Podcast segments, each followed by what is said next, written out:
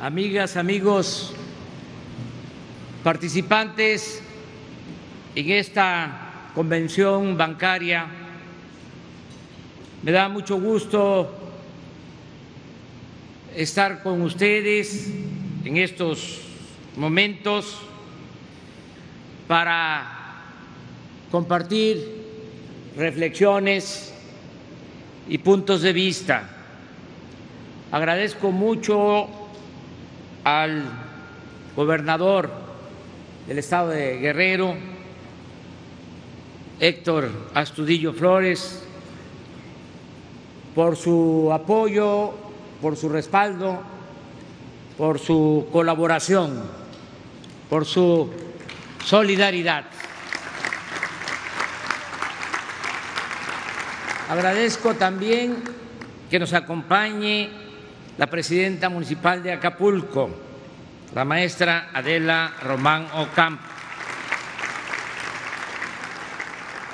Y desde luego celebro participar en esta convención que está dirigida por Luis Niño de Rivera, presidente de la Asociación de Bancos de México.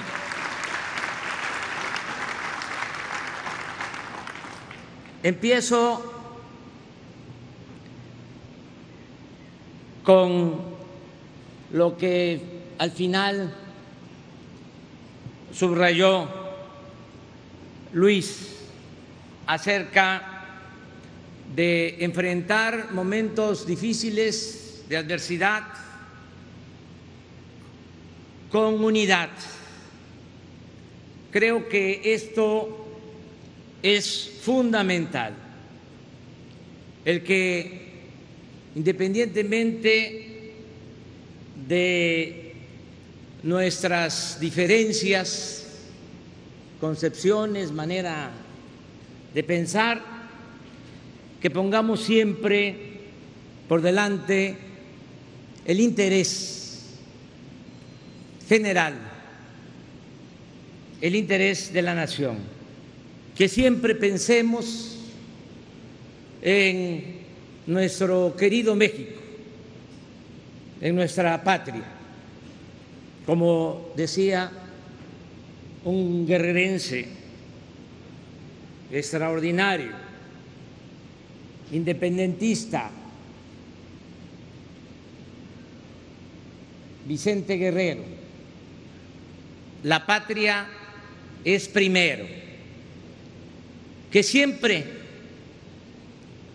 tengamos eso en consideración. Creo que hay unidad en el país y hay gobernabilidad. No padecemos de conflictos, no hay confrontación. Puedo poner un ejemplo. Ya no hay la confrontación permanente que se daba anteriormente por los temas magisteriales. Durante mucho tiempo, desde que se llegó al gobierno y se tomó la decisión de cancelar la, mal llamada reforma educativa, se acabaron los conflictos. No hemos tenido un solo día de paro magisterial en el país. Y esto se debe a que se escuchó a las maestras, a los maestros, y no se actuó con carga ideológica, ni de izquierda ni de derecha sino con juicio práctico. Y esto llevó a que se tenga la paz y la tranquilidad que se necesitan en momentos como este para enfrentar adversidades. También es importante destacar que hemos avanzado en el propósito de que haya paz, tranquilidad en nuestro país. Iba en ascenso la inseguridad, la violencia, lo adelanto porque vamos a informar en unos días más sobre resultados en disminución de homicidios, en disminución de robo de vehículos. Y menciono estos dos delitos porque en estos dos delitos no hay cifra negra y vamos a demostrar que ya se está logrando poco a poco la disminución de la violencia en nuestro país. ¿Por qué vamos a poder enfrentar el flagelo de la violencia? Porque el gobierno tiene autoridad moral y eso le permite contar con autoridad política. Por eso es muy importante el considerar que se tiene que desterrar de nuestro país la corrupción, no solo por razones de índole moral, sino también porque se adquiere autoridad suficiente para poner orden, para gobernar con el ejemplo. Lo otro que nos ayuda mucho en este propósito de garantizar la paz en el país es no permitir por ningún motivo la impunidad. Cero impunidad. Imagínense qué se puede hacer si la delincuencia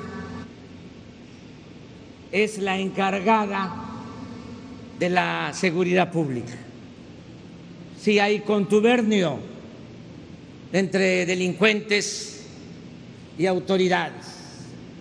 Si no se pinta con claridad la raya, la frontera entre delincuencia y autoridad. Como no permitimos la impunidad y no hay esa asociación delictuosa, tenemos muchas posibilidades de que haya paz y que haya tranquilidad, porque no hay privilegios para nadie, el gobierno no está sometido, no está al servicio de grupos, no está al servicio de la delincuencia. También nos ayuda mucho el que se aplique una política económica responsable, de finanzas públicas sanas, de no gastar más de lo que ingresa a la hacienda pública, el no endeudar al país. El año pasado no aumentó la deuda en términos reales y este año suceda lo que suceda, tampoco va a haber aumento en la deuda pública. Vamos a mantenernos sin déficit en las finanzas.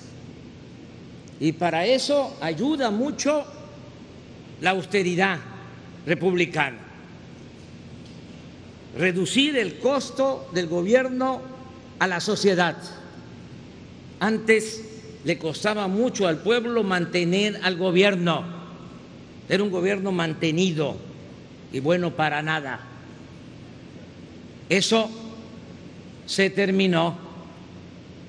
Cuando antes se hablaba de austeridad, ¿qué nos decían? Que había que apretarnos el cinturón. Los mexicanos, la sociedad, Ahora no es así. La austeridad es que se apriete el cinturón el gobierno. No puede haber lujos en el gobierno, no puede haber derroche, no puede haber gobierno rico con pueblo pobre.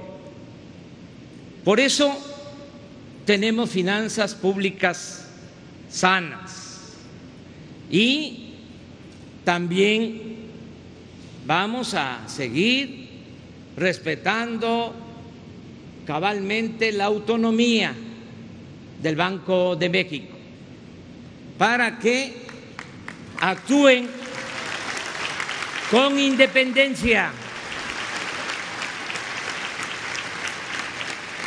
en la política financiera, sobre todo en lo relacionado con el control de la inflación, que nos importa mucho. No queremos crecimiento con inflación, queremos crecer sin inflación. Ese es el propósito y esa es una de las tareas del Banco de México. Hay condiciones inmejorables para crecer, a pesar de las circunstancias. No puedo hablar de qué circunstancias porque nosotros hemos decidido que en el tema del coronavirus hablen los médicos y los científicos, no los políticos, que sean los técnicos, los médicos, los científicos los que nos informen, para que no se exagere ni se disminuya los efectos de esta epidemia. A pesar de esas circunstancias, decía yo, hay condiciones inmejorables para que emprendamos el camino del crecimiento.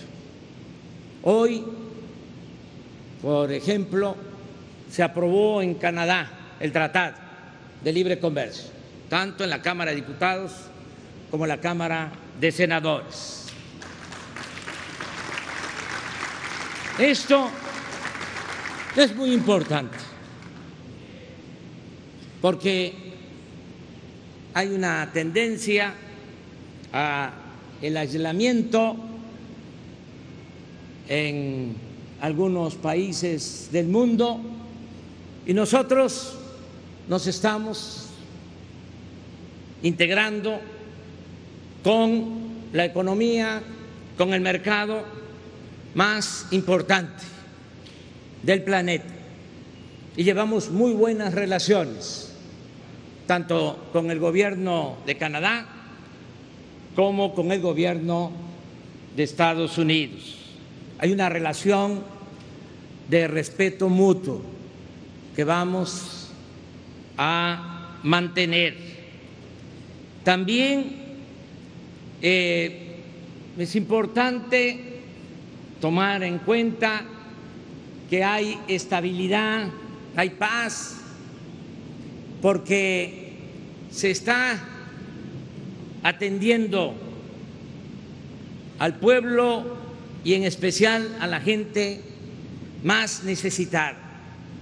Hace unos días se aprobó en la Cámara de Diputados una reforma al artículo cuarto de la Constitución para elevar a rango constitucional el derecho de los adultos mayores a una pensión justa. Se aprobó también que todas las niñas, niños pobres con discapacidad tengan una pensión.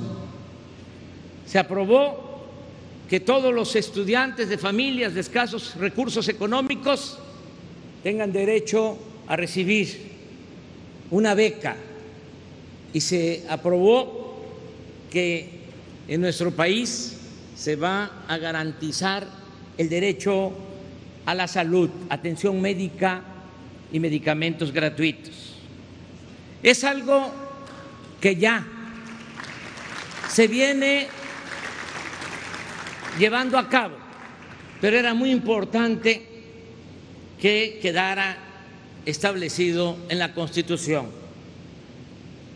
Ya va a ser muy difícil que se dé marcha atrás a este cambio porque se necesitan dos terceras partes de los votos y no creo que se vuelvan a presentar situaciones para que haya retroceso en lo que tiene que ver con el bienestar de nuestro pueblo.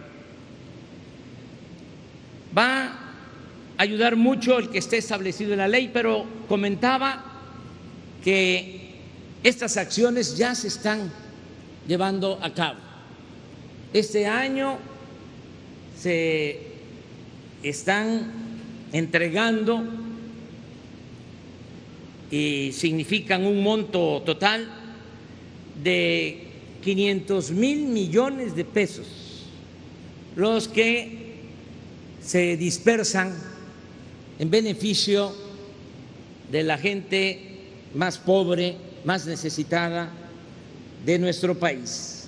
500 mil millones de pesos que se están entregando de manera directa. Les explico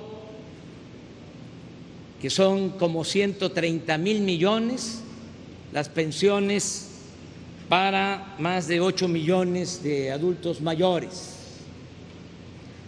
que son como 70 mil millones las becas para 11 millones de estudiantes, como 35 millones las pensiones para niñas, niños con discapacidad y alrededor de 230 mil millones para la salud.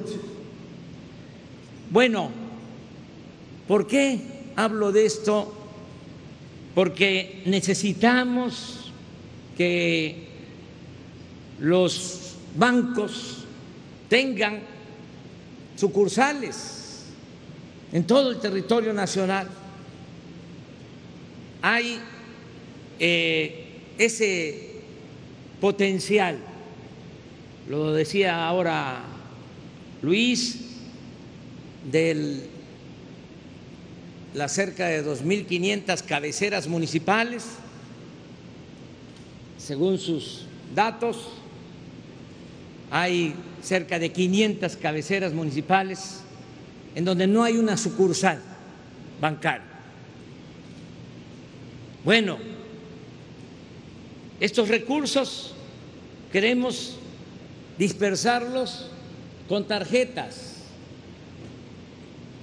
Estamos hablando de 500 mil millones, pero va a crecer esta cantidad porque si logramos consolidar una infraestructura bancaria de carácter nacional que tenga presencia en todo el territorio, pues vamos a dispersar por esas sucursales ubicadas en las comunidades más apartadas las nóminas para el pago de maestros, para el pago de los trabajadores de salud.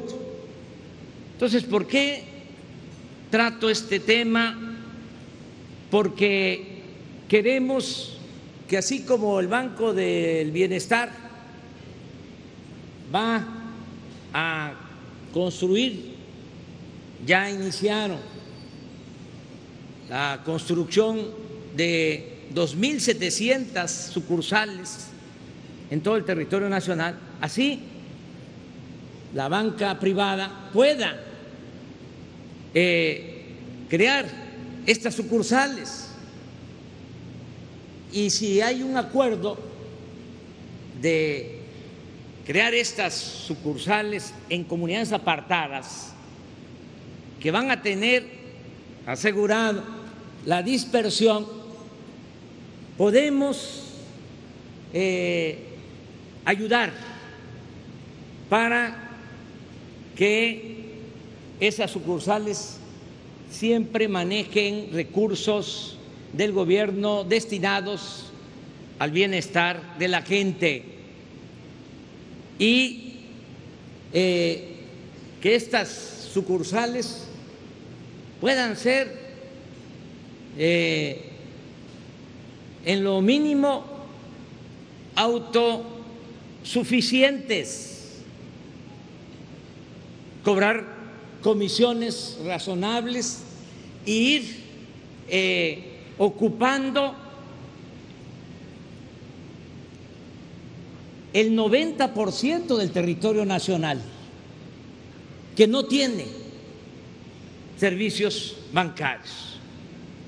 90% del territorio nacional, donde hay un gran potencial económico y social para el corto, el mediano plazo hacia el futuro. Pero además, con esta acción, la banca eh, tendría el distintivo de la dimensión social.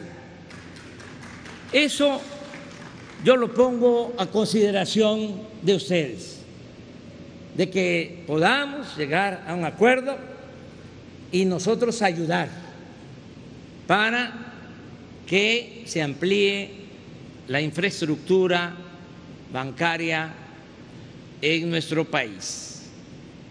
Nos importa mucho la modernidad, pero forjada desde abajo y para todos. No creemos en el sofisma que se utilizó mucho para engañar de que si llovía fuerte arriba, goteaba abajo.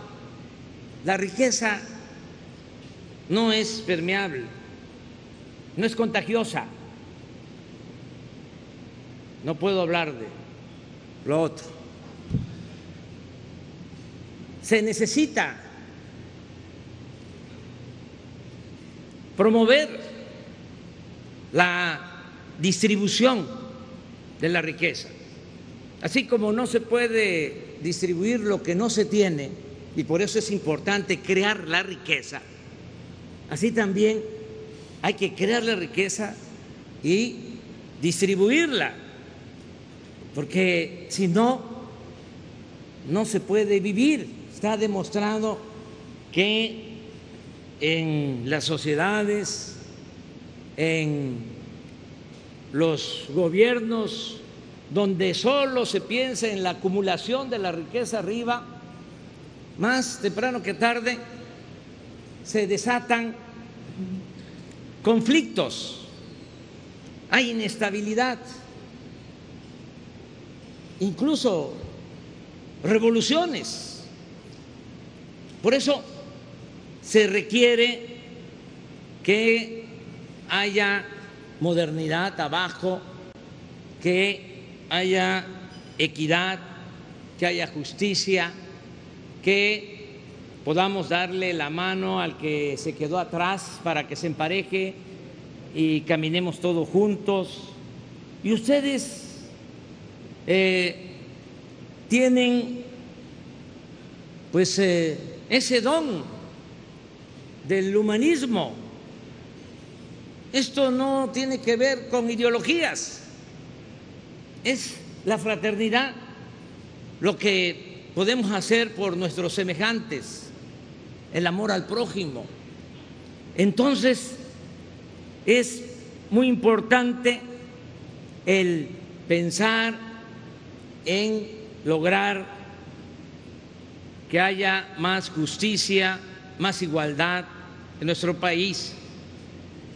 Y quiero eh, decirles que en este propósito de apoyar la economía desde abajo, la economía popular, la economía familiar, ha resultado eh, un gran aliento el que estén creciendo las remesas, lo que envían nuestros paisanos a sus familiares en México.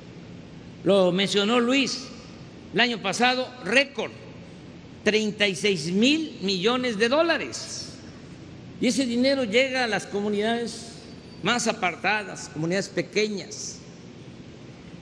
Y esa eh, cantidad de recursos, que es la principal fuente de ingresos que tiene nuestro país. Por eso hablo de que nuestros paisanos son héroes vivientes, que merecen todo nuestro reconocimiento, todo nuestro apoyo, toda nuestra protección. Los migrantes mexicanos, los que por necesidad tuvieron que irse a buscarse la vida del otro lado de la frontera. Bueno, esas remesas, junto con los ingresos, el presupuesto de los programas de bienestar, están abajo, reactivando la economía. Y eso da mucha paz y da mucha tranquilidad. No olvidemos que la paz y la tranquilidad son frutos de la justicia esa economía tenemos que seguirla apoyando.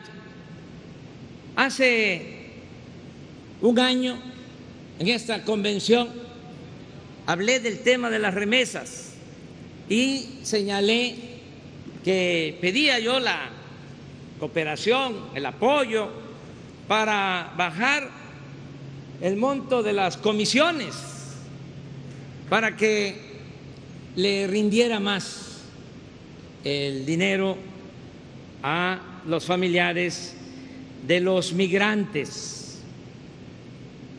Hice un estudio, mejor dicho, instruí al Procurador Federal del Consumidor que llevara a cabo un seguimiento de cómo se comportaban los cobros de comisiones tomando en consideración una serie de factores, no solo el cobro de la comisión, sino eh, cómo se pagaba el dólar y otra serie de elementos.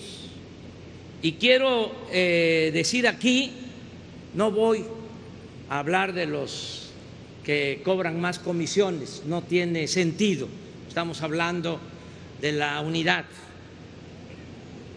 Vamos a hablar de los que se portaron mejor o el que se portó mejor, de acuerdo a este estudio que tiene un sustento técnico. Según la Procuraduría Federal del Consumidor, la mejor opción en el mercado de las remesas este año fue el grupo financiero Banorte.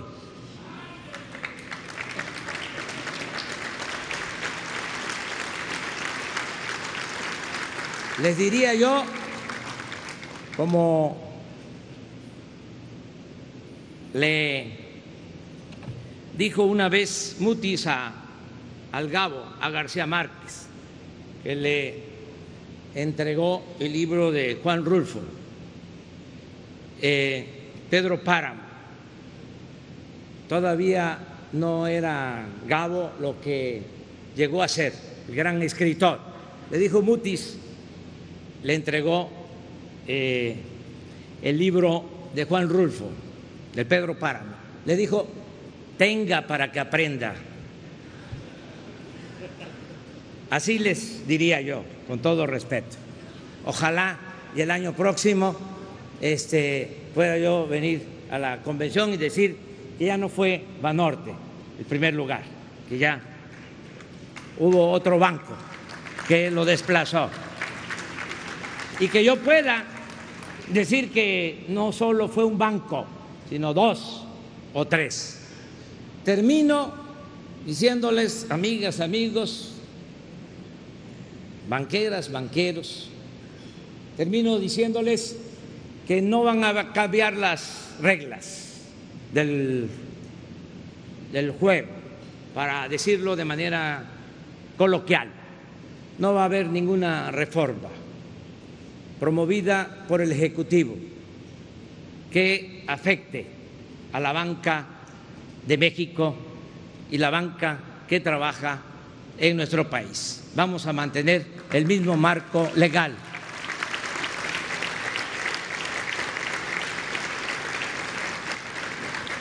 Si hay algún cambio, saldrá de ustedes y eh, pensando siempre en la competencia.